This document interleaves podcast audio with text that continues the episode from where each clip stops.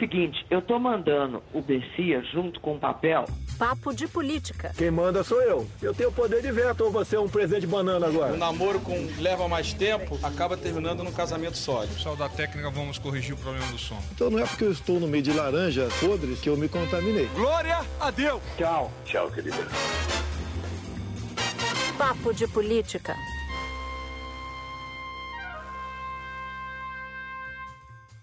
O Papo de Política começa agora e aqui comigo Júlia Duelib e um convidado muito especial, Otávio Guedes. O que, que a gente vai ter nesse papo?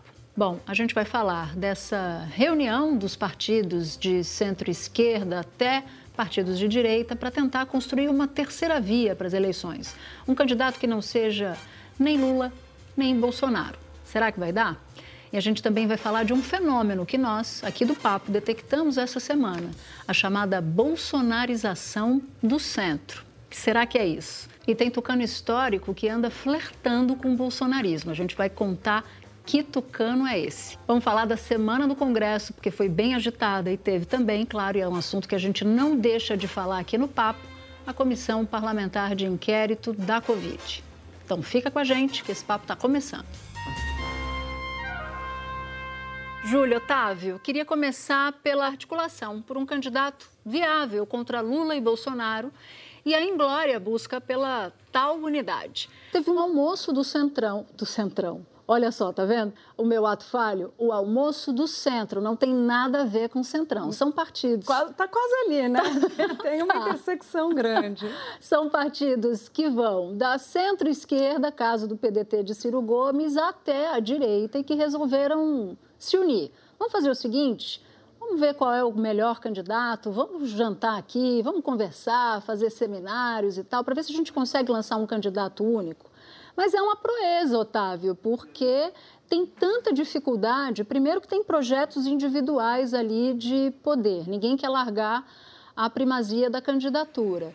E segundo, uma candidatura de terceira via que faça frente a Lula e Bolsonaro nesse momento parece algo distante ainda.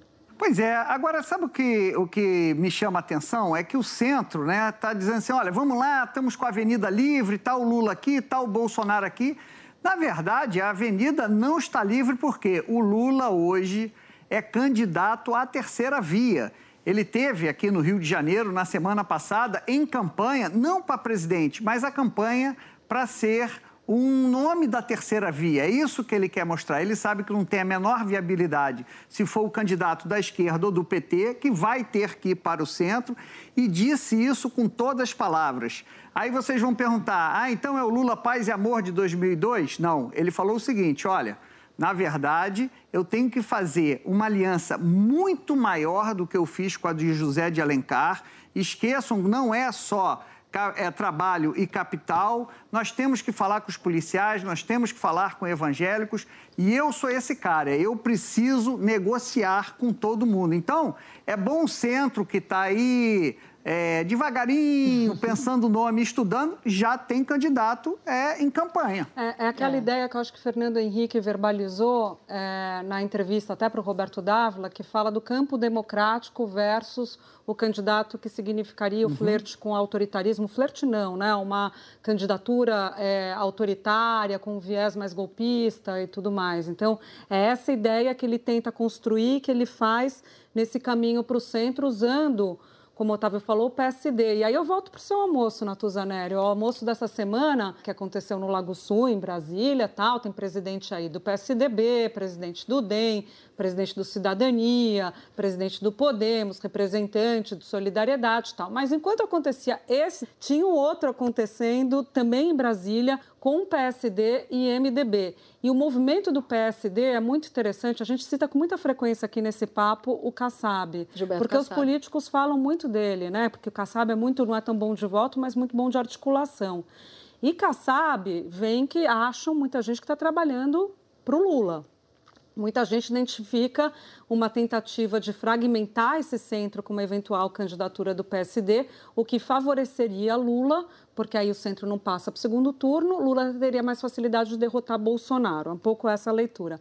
E aí, já jogando a bola para vocês, Natuza, é, uma fonte com que eu conversei foi falar com o Rodrigo Pacheco, que seria o candidato dos sonhos de Kassab, né? Falando, ô Rodrigo Pacheco, essa você vai gostar, Otávio, porque citaram o Darcy Ribeiro. Falaram, por que você não faz como o Darcy Ribeiro, que tinha a máxima de que o Senado é o paraíso, que você não precisa morrer. Quer dizer, você pode continuar senador e pode ser candidato à presidência. Depois você volta, se não deu certo, você volta. E aí Rodrigo Pacheco ficou com um pouco de medo, viu? Tirou a cabeça para fora, né? Deu uma olhadinha assim no que estava rolando, candidatura à presidência, começou a ser alvo do gabinete do ódio, recolheu de novo. Pois é, não, e o PSD, o Kassab, ele tem dois, dois é, estados estratégicos para essa eleição, né? Ele conseguiu montar o time aqui no Rio de Janeiro, com Eduardo Paes e os deputados federais dele, que é o principal nome hoje no, no estado do Rio de Janeiro, e em Belo Horizonte, lá em Minas, tem o Calil, ou seja, ele tem os dois estados que vão ser estratégicos para quem quiser ganhar a eleição em 2022. E ainda está tentando trazer Geraldo Alckmin para o PSD para ter um candidato a governo aqui em São Paulo também. Eu acho que Kassab quer sim ter um candidato próprio e negocia um apoio no segundo turno, a depender sim. que segundo Também turno. Também acho um movimento que faz mais sentido. Seja isso. Ou, ou eu vi também é, um candidato que até no primeiro turno consiga ali, de alguma maneira, é, né, é, conseguir a vice na chapa. Ele está mais próximo, estaria mais próximo do Lula. Ah, eu só não tenho dúvida que ele até, não sei se como candidato a vice, mas um apoio eventual uhum. no segundo turno, acho que eu, eu tô, tô com você. Mas eu tenho um outro ponto que a gente detectou essa semana e queria dividir com vocês, é, foi um fenômeno que a gente assistiu, a bolsonarização do centro. Partidos como Democratas e PSDB têm uma parte expressiva deles que estão uma parte que está com o presidente Bolsonaro. É, o DEM a gente já identificou, né, Otávio? A gente, né, todo mundo da Sim. área da política durante a campanha para a presidência da Câmara, né, que levou o racha, depois culminou na expulsão do, do Rodrigo Maia, agora essa semana e tudo mais. O PSDB, de fato, tem um movimento, um flerte grande.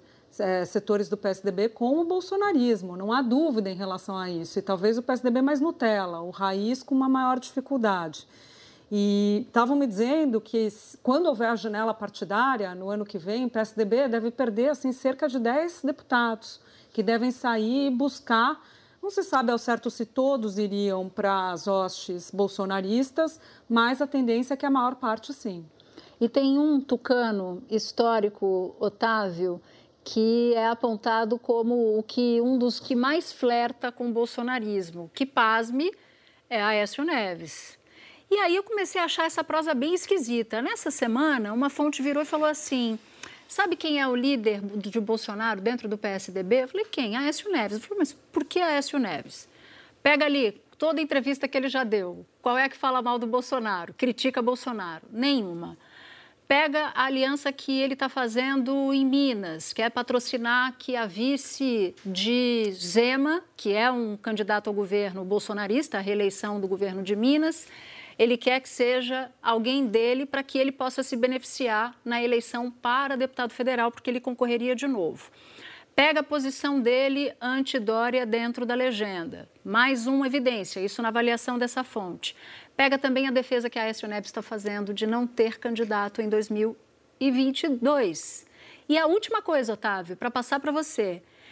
Ele é presidente da Comissão de Relações Exteriores da Câmara. Uhum essa é uma comissão bolsonarista. Até ontem era Eduardo Bolsonaro o presidente.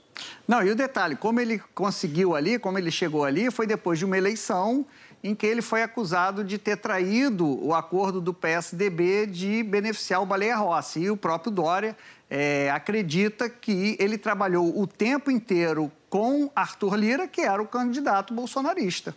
É, eu fui apurar isso também, que eu esbarrei nessa mesma informação da Natuza, né, do Aécio Neves. O que, que eu ouvi? Que há uma preocupação grande com a sobrevivência dele do ponto de vista eleitoral na eleição do ano que vem. Ele esperava fazer cerca de 300 mil votos, em 18 fez um terço disso. Então tem uma preocupação e é sempre mais fácil se eleger quem não é inimigo do governo, né? principalmente quem quer se eleger deputado. Emendas, por exemplo, é algo que o governo é, ajuda, é um instrumento que o governo te dá e que te ajuda a se reeleger. Então tem esse ponto. E tem um outro ponto que é uma avaliação, de acordo com os aliados dele, de que Dória, de fato, é o candidato mais fácil para ser derrotado por Bolsonaro. Eles dizem, usam a expressão que Dória é o plano real de Bolsonaro. então, essa expressão está sendo usada por eles. A Aécio teria dito, até por um interlocutor, que não adianta, as pesquisas mostram que ele está com a rejeição muito grande de Dória, que é que nem você chegar, ele diz, Aécio, num campeonato, é, final de campeonato, estádio lotado, o Dória vai lá, Otávio, marca um gol de pênalti e aí, ao invés da galera aplaudir, ele é vaiado, que é a questão da vacina. Então, diz que ele naufragaria o PSDB nessa eleição. É melhor você ter um outro candidato numa outra aliança que consiga deixar o partido mais é, uma sobrevida, digamos assim. Esse, esse é o argumento. Esse argumento é difícil de, de crer nesse argumento, né? Mas eu posso acho Faz sentido. Eu acho que faz sentido. Eu acho que Dória é o candidato mais difícil do PSDB, não há dúvida. Não, mas por que, que o Bolsonaro vai pensar em, em candidato que corre na mesma faixa que ele? Por que, que isso seria bom para Bolsonaro? Eu tenho dificuldade que que de ter um candidato que corra na faixa dele. Porque o ideal para o Bolsonaro é ter um candidato de esquerda que ele possa fazer o discurso antipetista. Mas eu não acho que o Dória corra na faixa do Bolsonaro. Cê, da direita? Acha, Eu acho que não. Acho ah, que eles. Acho que a antítese é tão grande que quem quem votar, vota no Bolsonaro, o Bolsonaro raiz, você tem razão, acho que tem um, um lado da direita assim, mas o Bolsonaro raiz vê o Dória como um adversário. Mas uma coisa é a briga dos candidatos, não? Outra coisa é, são os eleitores. Acho que os eleitores são. O perfil é muito parecido dos dois, então, pelo menos tradicionalmente, né? Para entender o seguinte, o Bolsonaro sempre trabalhou com cercadinho a vida inteira. Ele era um deputado de cercadinho, ou seja, aquele, aquela bolha dele de extrema direita, daqueles radicais. O que aconteceu em 2018 é que quase 58 milhões de eleitores pularam para dentro do seu cercadinho, né? Era aí, aí tem várias gente, olha, é o antipetismo, tem várias é, formas de você ver quem é esse povo que pulou para o cercadinho. Bo... Aí todo mundo achou que o Bolsonaro falou, pô, meu cercadinho aumentou, eu vou falar para todo mundo, eu não vou continuar falando só para esses. O problema é que ele continuou falando só para esses do cercadinho. E a dúvida é saber o seguinte: para onde vão esses que pularam para o cercadinho por conta de querer tirar o, poder, o PT do poder? Então, nesse caso, por exemplo, esse pessoal pode pular por um, um Dória. Agora, eu não sei para vocês, mas para mim não, não existe uma discussão de terceira via ou de algo que se chame de centro que não passe pela democracia, né? que não passe pela defesa da democracia. Uhum. A gente vem discutindo isso cada vez mais. E aí me chamou a atenção uma coisa. Nessas andanças da semana, eu me deparei com duas, duas, dois inquilinos condôminos do Supremo Tribunal Federal um presidente de partido super comedido, que começaram de forma um pouco mais, mais desinibida de falar em escalada autoritária mesmo. E aquilo me chamou a atenção. Ele falou: olha, a gente precisa tomar conta, a gente precisa vigiar, porque discussão de voto impresso, né, de, um, de um canhotinho ali de voto, que está tramitando no Congresso, escalada autoritária de Bolsonaro, não aponta para boas direções. Ou a gente começa a se articular para erguer muros, para evitar esse avanço, ou tem uma hora que a coisa vai ficar muito problemática, vai ficar muito séria. Pois é, e assim, eu não acredito em golpe, não, como 64. Eu acredito em anarquia armada. Aliás, ouvi isso de um ministro do STF, que a todos eu estou fazendo a mesma pergunta, Natuza. Acredita na possibilidade de um golpe? Assim, um golpe clássico como 64 é muito difícil é, se repetir. Mas uma anarquia, anarquia armada, eu acho que é uma palavra realmente ali que tem que preocupar. E no depoimento do Witzel, essa semana, é, no depoimento do Witzel, ele falou algo parecido, Estado policialesco, esse governo fascista, e me chocou muito a resposta do senador é, governista do Jorginho Melo. Vamos dar uma olhada. Quantos crimes de responsabilidade esse homem vai ter que cometer até que alguém pare ele? Essa república chavista, ao contrário, vai avançar cada vez mais e o nosso país é quem mais vai O sofrer. senhor envergonhou a justiça, envergonhou o Rio de Janeiro e a população brasileira. E não tem mais pergunta para fazer. Senador, é, como o senhor fez uma, uma afirmação leviana em relação à minha pessoa, Leviano é o senhor que foi caçado.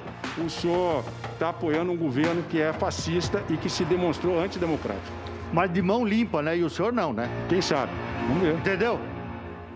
Então, você vê, assim, o senhor apoiou um governo fascista, mas de mão limpa. Então, é, é, assim, é extremamente assustador um, parla- um parlamentar é, dizer isso com a maior naturalidade. Sim, fascista, mas de, de mãos limpas, mesmo porque há dúvida sobre essas mãos limpas. Basta ver as investigações ali da, da rachadinha, né? Que mãos limpas são essas? Mas eu não quero nem entrar nesse, nesse mérito, não. Eu quero entrar, sim, da perplexidade com a naturalidade que um parlamentar, um senador da República diz, né? É fascista, é verdade, É, é mas mãos limpas. Desculpa, Otávio, mas como se fosse possível você ser fascista e ter as mãos limpas, né? Exato. mais, essa conjunção adversativa não cabe Uhum. aí. Mais de mãos limpas. Se é fascista, as mãos já não estão limpas, né? Uhum. Bom, E bom sujas de ponto. sangue. Bom, Exato, sujas de sangue. Isso, Isso, esse é o ponto. bom ponto. Otávio, parece que tem alguém garantindo a unidade do G7, né? Queria que você contasse aqui quem é essa Tem. pessoa. Chama-se gaúcha. Não tem nada a ver com o senador Heisen, não. É gaúcha. Quem é gaúcha? Gaúcha é a cozinheira que trabalha com Omar Aziz. E o Omar Aziz, para os, os senadores ali é, discutirem, traçarem as estratégias, eles vão para a casa do Omar Aziz e o Omar Aziz faz uma única receita. Arroz de bacalhau por já falamos jantar. aqui, a gente já falou desse arroz de bacalhau aqui. Então, a gaúcha faz, e aí a gaúcha foi me explicando. Eu falei, Omar Aziz, pelo amor de Deus, me, me, me, me, me, me dá a receita. Aí a gaúcha me deu a receita. E ela falava: olha, você tem que fazer, quando você dessalgar o bacalhau, a água você reserva, bote, bote azeite. O Omar Aziz, ele falava, eu estava no Viva Voz, ele falava igual ele fala na CPI. Ele fala, "Ah, por isso que fica com gosto de azeite, né? Aí a gaúcha dizia, é muito azeite. Ou seja, você, Otávio Guedes, você foi apurar com a dona da receita do arroz de bacalhau. É isso que você está Já dizendo? tava babando, você viu que ele deu uma limpadinha Vi, aqui, ó. vi, vi. Apurei e apurei mais. Por exemplo, aí eu falei, mas, ô, ô, Omar, são 3 quilos de bacalhau por, por jantar. Ele já deu 10 jantares. Aí, e cada jantar saiu, eu estava fazendo as contas, fiquei fazendo as contas lá com a, com a gaúcha. Gaúcha, e quanto custa isso? Deu 600 reais por jantar. Eu falei, mas, ô, ô, ô, Aziz, você vai, você vai quebrar assim. Aí um dia pediram, pediram um sushi, sushi trufado ali do pontão do Lago Sul. Sei bem. Aí adivinha, aí Já adivinha, frequentamos, né, Natuzanelli? Já. adivinha quem recusou? Quem? Otto Alencar. Eu não sei se ele achou que era vírus, protozoário. Não, eu não como sushi. Aí falaram para Otto, Otto, mas você comeu bucho de bode a vida inteira. Como é que você vai querer agora é, não querer é, não querer o sushi, o sushi, o sushi trufado. Trufado. Agora, sabe quem é que dá mais prejuízo? Quem? É, o senador é, Humberto. Por quê? Humberto. Come Costa. muito. Come- o Humberto Costa parece uma ferida aberta. Sabe quando diz assim, fulano é ferida aberta? Aí, olha, depois de dez vezes, a gaúcha já estava cansada de fazer ah, arroz de bacalhau para aquela tropa. Aí passaram para casa do Rogério Carvalho. O Rogério Carvalho é, serviu massa. Aí eu falei, Omar Aziz, pelo amor de Deus, que união é essa? Deram a volta no senhor, o senhor oferece bacalhau e o, e o Rogério Carvalho vai oferecer massinha? Aí ele falou, é, não, mas estava gostosinho, tinha uma brusquetinha, que eu sou filho de árabe, eu como qualquer coisa. Então foi isso, Otávio Guedes. Então tá aí a resposta, porque nessa semana estavam atrás do Eduardo Braga. De repente, abriram a votação de um requerimento e Eduardo, Eduardo Braga não estava. Será que essa unidade está comprometida? Olha, cocheou o alambrado, viu? Eduardo Braga, o pessoal que já estava com dúvida, cocheou o alambrado. E foi legal, foi bonito que é, o Marcos Rogério, né, que é o senador governista, falou: vamos, vamos, vamos votar, vamos votar. Aí falou: sabe quando quem não quer nada? Fala assim, gente, olha, o Eduardo Braga não está aí, o senador Heinz vai votar no lugar dele. Aí todo mundo, quê? Não, mas o, o suplente dele é o Jader. Mas o Jader não está aí. Quando, o- eles deram, quando eles deram esse golpe e, os governi, e os- a oposição percebeu que o, o Eduardo Braga não estava, ligaram para o Helder Barbalho, o governador do Pará, filho do Jader, e falaram: não, ele não pode atender que está numa solenidade. Falou: tira ele agora. Aí cataram o Helder Barbalho pelo braço, botaram e o, o integrante.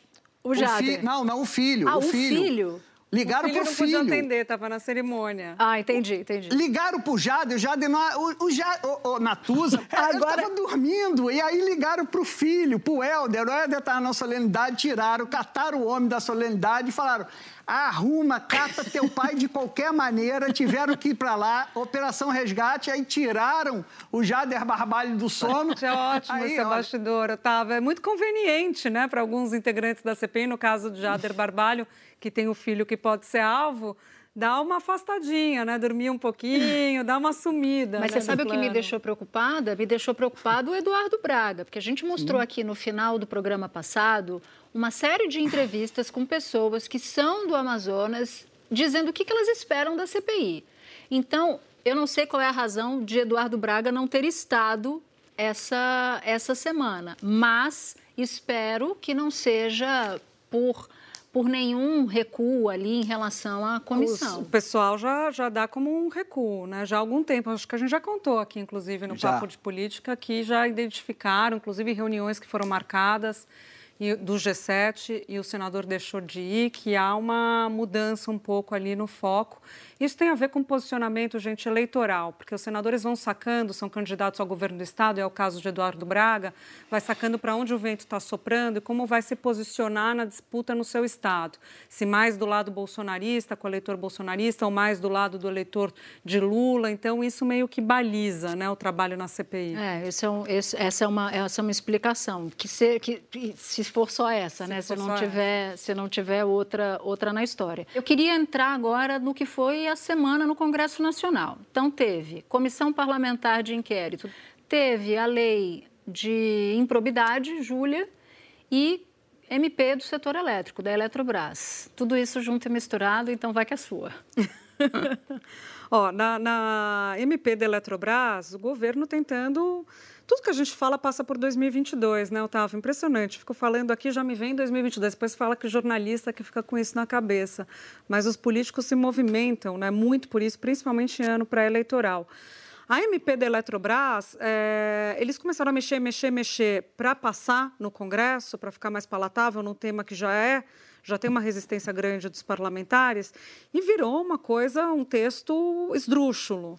Né? A começar pelo Virou que um você estava Frankenstein. discutindo, virou um Frankenstein. O governo desesperado, tentando arrumar aqui. Sabe quando vai entrando água no, no navio? E aí você vai tentando Uhum. segurar os buracos, fechar, tapar os buracos? O governo tentando fazer isso porque não quer perder esse cartão eh, de visitas, esse ativo para 2022, quer ter uma privatização, né? Explica para gente, Ju, o que é exatamente o que, que faz a, a, a MP, para quem está nos ouvindo?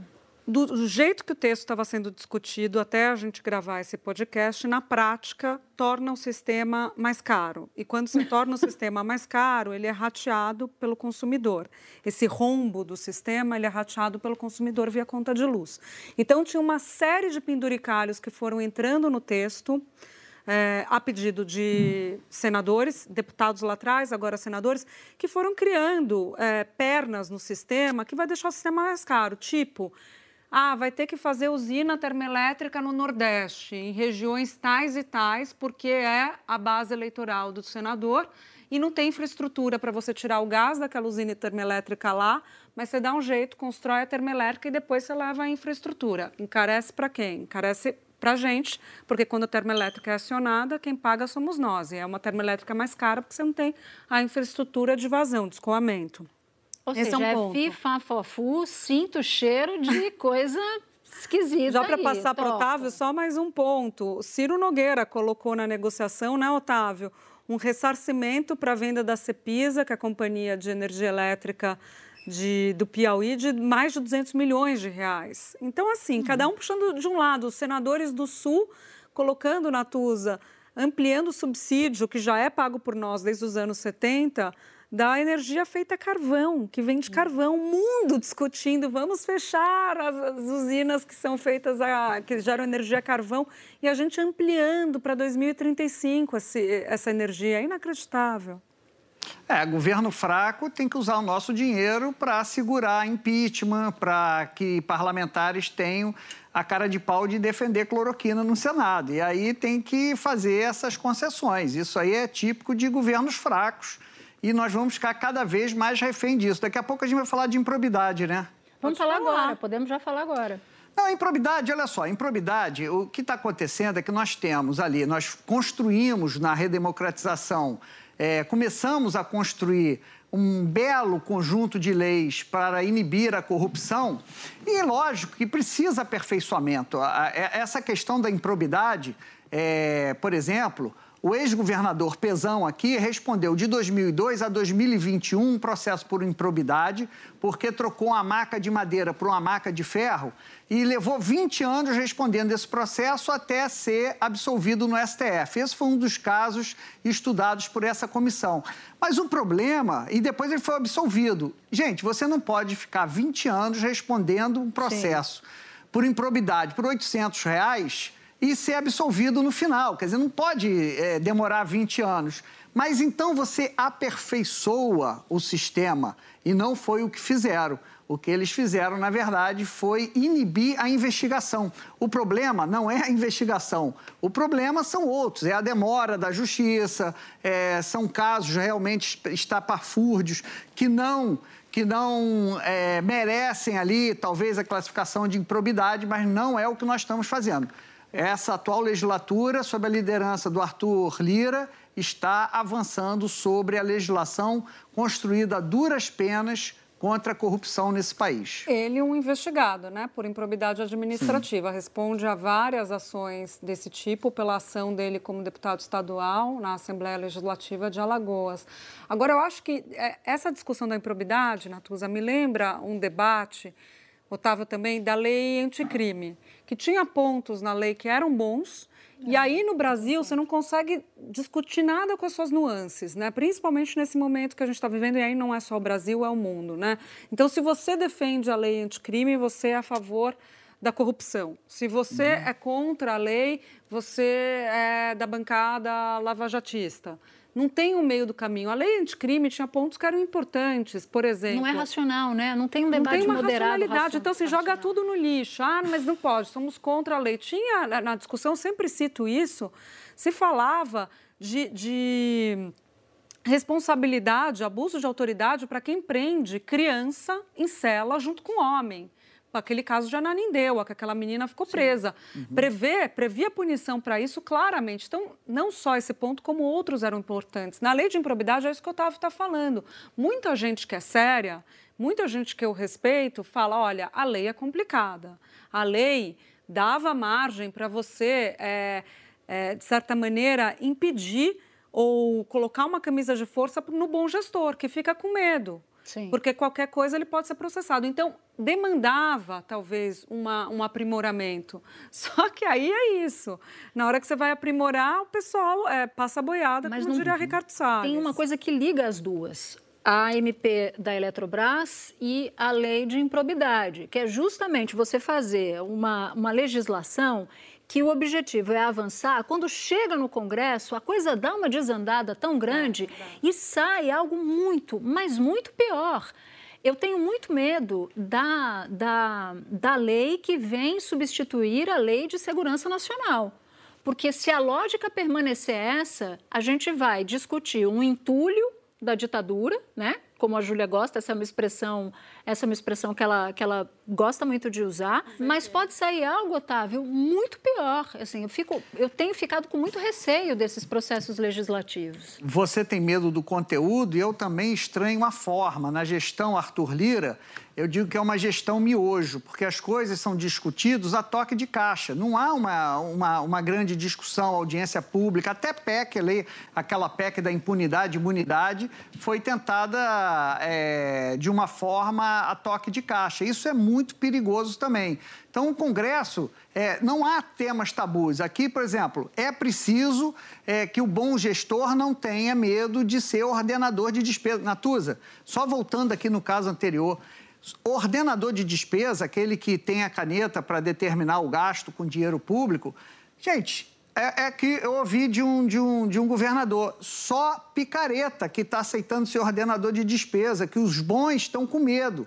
Então você tem que aperfeiçoar, tem que discutir, mas fazer isso a toque de caixa, como estão fazendo, votação de madrugada e vambora, vambora, rolo compressor, isso não é bom para a democracia. E olha, Otávio, eu vou te contar, assim, das, da, do período que eu cobri o Congresso Nacional, as maiores maldades produzidas pelo Congresso Nacional foram de madrugada.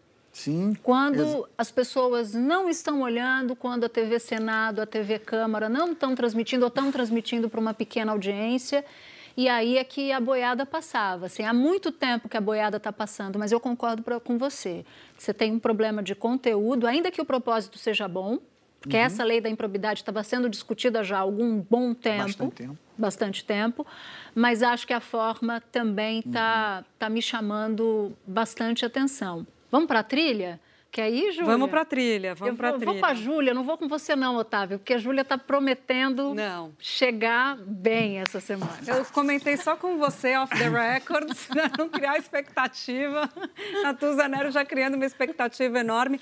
A minha trilha, gente, é o seguinte, é a música que Flávio Bolsonaro cantou para Wilson Witzel, cantaria, né? É. Uma situação é, hipotética aqui. E que ou Wilson Witzel cantaria para Flávio Bolsonaro.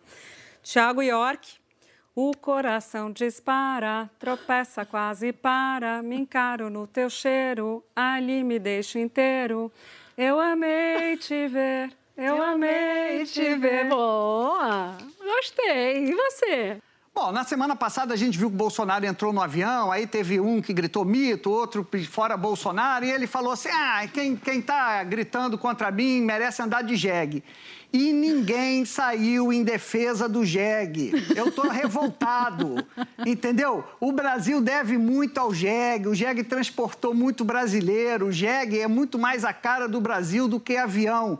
Então, em homenagem à minha trilha, em homenagem desagravo ao jegue, é Genival Lacerda. De quem é esse jegue? De, De quem, quem, é, é esse jegue? De quem é esse jegue? Ele quer me morder. E quem não levar em consideração o jegue não ganha a eleição. Pronto. Olha, Otávio Guedes, a próxima vez você tem que estar aqui no estúdio, que a Natuza já estava quase saindo dançando. Você tirava ela para dançar. Eu vivi para ver esse momento. Natuza Nery e Otávio Guedes, de quem é esse jegue? Gente, ele deu uma dançadinha também, né? Isso é coisa do Estúdio I, porque Maria Beltrão também, também dançou aqui no Papo de Política. Olha, a minha trilha, vou aqui um pouco voltar voltar. Uhum. A gente fica vivendo de entre leveza e, e tristeza ao longo desse período, né? E, e eu estava me lembrando disso ouvindo uma música que foi cantada lindamente por alguém que vai fazer aniversário de 75 anos, que é essa deusa da cultura chamada Maria Bethânia. E aí, enquanto eu ouvia essa música, me vinha esse sentimento de, de tristeza, de melancolia por tudo que a gente está vivendo e de esperança também. E aí me lembrei que Otávio Guedes vacinou na semana passada e que depois de um, uma longa jornada, eu e você estão muito próximas disso. E eu não estou nem acreditando. Semana que vem somos nós. Então a minha trilha é essa daqui. Ando devagar porque já tive pressa e levo esse sorriso, porque já chorei demais. E aí, por causa da vacina, cada um de nós carrega a sua história, cada ser em si, carrega o dom de ser capaz, de ser feliz. E com isso eu encerro o Papo de Política Hora de agradecer a nossa equipe, edição executiva Daniela Abreu, edição e produção Cecília Rito e Germano Martins, coordenação Pedro Godoy, supervisão Cadu Veloso, sonoplastia Luiz Rodrigues, supervisão técnica Júlio César Fernandes e Renato Ramos e o nosso podcast também é programa de TV na Globo News. Toda quinta-feira, às 11h30 da noite, a gente tem um encontro marcado. E para te lembrar, o podcast não é igual ao programa de TV. Bem ao contrário, a gente guarda histórias exclusivas para o programa e também aqui para o nosso pod. Obrigada por nos ouvir. Até o próximo episódio.